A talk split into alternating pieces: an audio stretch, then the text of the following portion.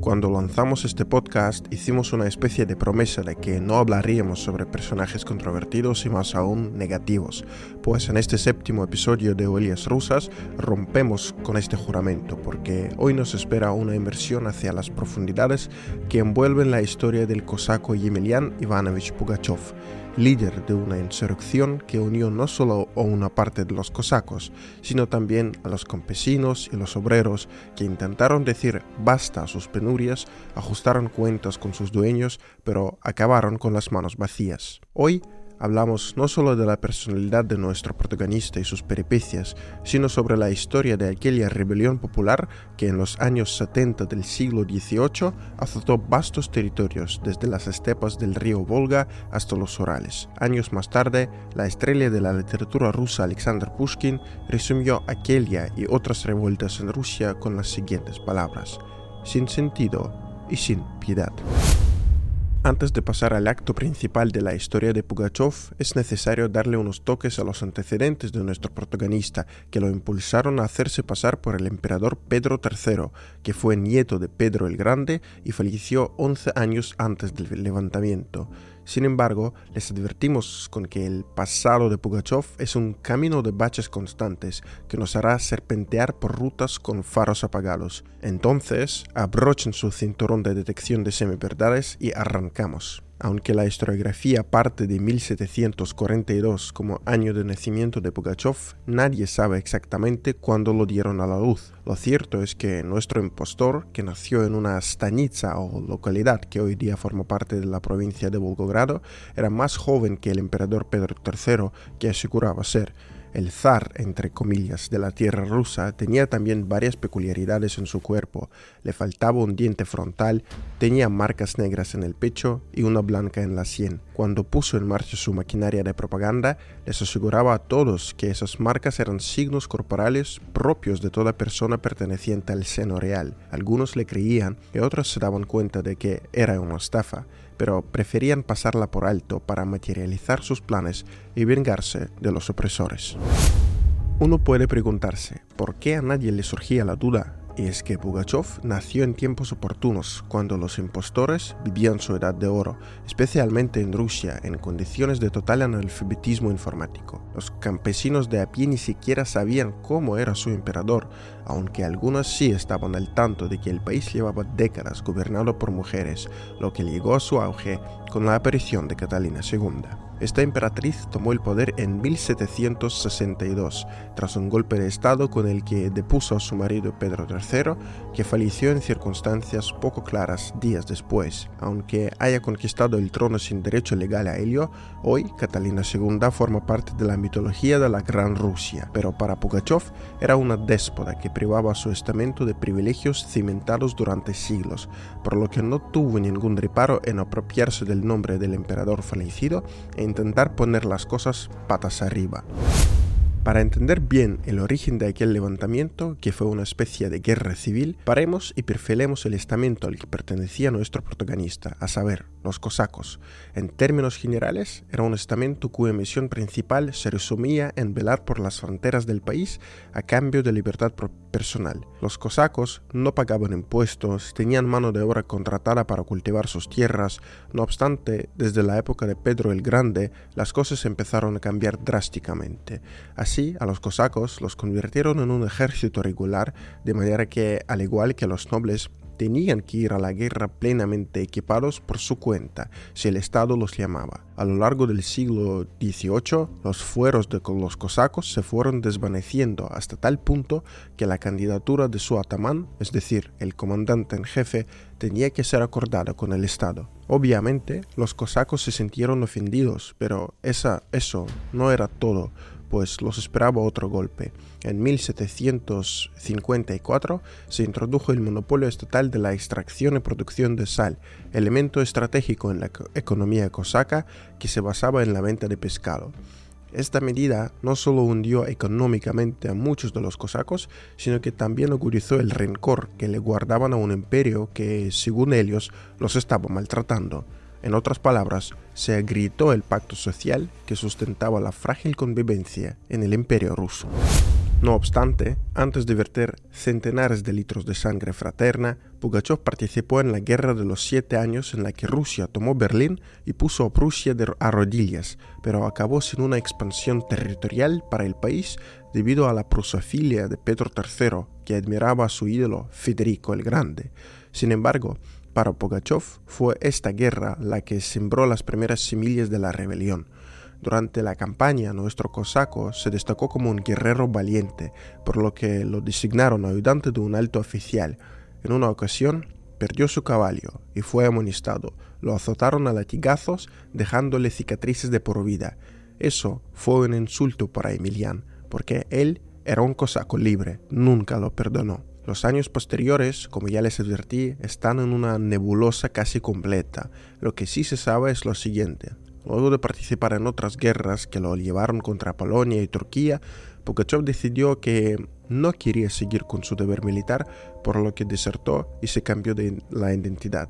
Lo arrestaron varias veces, pero siempre lograba escaparse y se escondía en diferentes lugares porque ya no podía volver a su stanitza por ser un desertor. En charlas inventaba todo tipo de patrañas. A unos les aseguraba ser un comerciante que había perdido su carga por un valor de cientos de miles de rublos en Polonia, a otros les decía que tenía raíces reales. Finalmente se detuvo en la versión que lo llevaría a las páginas de los manuales de historia. Inflaba los rumores de que era el mismísimo Pedro III y que logró salvarse milagrosamente de las garras de Catalina y sus secuaces.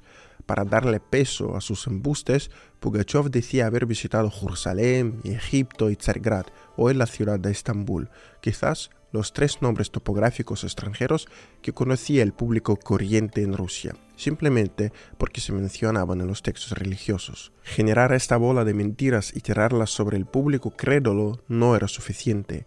Había que llegar hasta el preciso momento en el que la ira de los cosacos, obreros y campesinos alcanzara un punto de bifurcación. Ya pueden adivinar que Pugachov sí apareció en el otoño de 1772, justamente cuando las tropas gubernamentales acababan de suprimir una revuelta cosaca por la expropiación de sus minas de sal. Aunque las llamas de aquella protesta parecían haberse extendido, el Estado se autoengañó pensando que con la represión contra los sublevados desaparecían los problemas. O sea, que muerto el perro se acabó la rabia. Pues nada de eso. La ira popular continuaba cocinándose a fuego lento, con muchos que creían que no les quedaba más alternativa que volver a restablecer la justicia por medio de la violencia. Por si fuera poco, Rusia estaba en una guerra contra Turquía, lo que significaba que muchos de los cosacos serían movilizados. En fin, cosacos privados de privilegios, campesinos oprimidos por la servidumbre y obreros condenados a trabajar en talleres y minas hasta su último aliento. El caldo perfecto para un estallido social cuando no hay otras formas de destresarse como el deporte, los videojuegos o el vagabundeo en internet o por las tiendas. Pugachov solo era una cerilla más para encender la hoguera. Cronológicamente, la insurrección de Pugachov arrancó en septiembre de 1773, hace justamente 250 años. Para entonces ya se había presentado como el emperador Piotr Fyodorovich, es decir, Pedro III, y había conseguido reunir a varias decenas de cosacos que luego formarían parte de su cuasi gobierno. Los que pertenecían al círculo íntimo del golpista sabían perfectamente que era un impostor, pero les daba absolutamente igual. Lo único que querían era ajustar las cuentas con el régimen zarista y que les devolvieran sus fueros. Por otra parte, esta rebelión se destacó sobre otros levantamientos campesinos y cosacos, dado su nivel de organización. Como militar con experiencia en combate real, Pugachev dividió su ejército en regimientos encabezados por oficiales bien elegidos tanto por el líder de los sublevados como por ellos mismos. Además, Pugachev, como correspondía a su estatus imperial, contaba con su propia guardia, al tiempo que organizó su Estado Mayor y la Junta Estatal Militar que concentraba el poder administrativo y judicial. No vamos a indagar en todos los pormenores de la revuelta con los movimientos de tropas y batallas incesantes entre los sublevados y el ejército regular. A grandes rasgos, el levantamiento se puede perfilar en tres etapas. Durante la primera, las fuerzas de Pugachev lograron tomar una serie de localidades con fortificaciones y asediaron la ciudad de Orenburg. Tras meses de asedio infructuoso, las tropas se dividieron en varios destacamentos. La segunda fase empezó cuando parte de las tropas se dirigieron hacia el norte, donde había una gran concentración de fábricas de artillería. Aunque no todos los obreros se unían a las filas rebeldes, el ejército de Pugachev pudo diversificar su arsenal con piezas de artillería. Puede parecer que todo le salía bien al héroe de nuestro podcast. Sí, los funcionarios de San Petersburgo al principio le restaban importancia a esta sublevación, dando por hecho que sería sofocada rápidamente como las anteriores.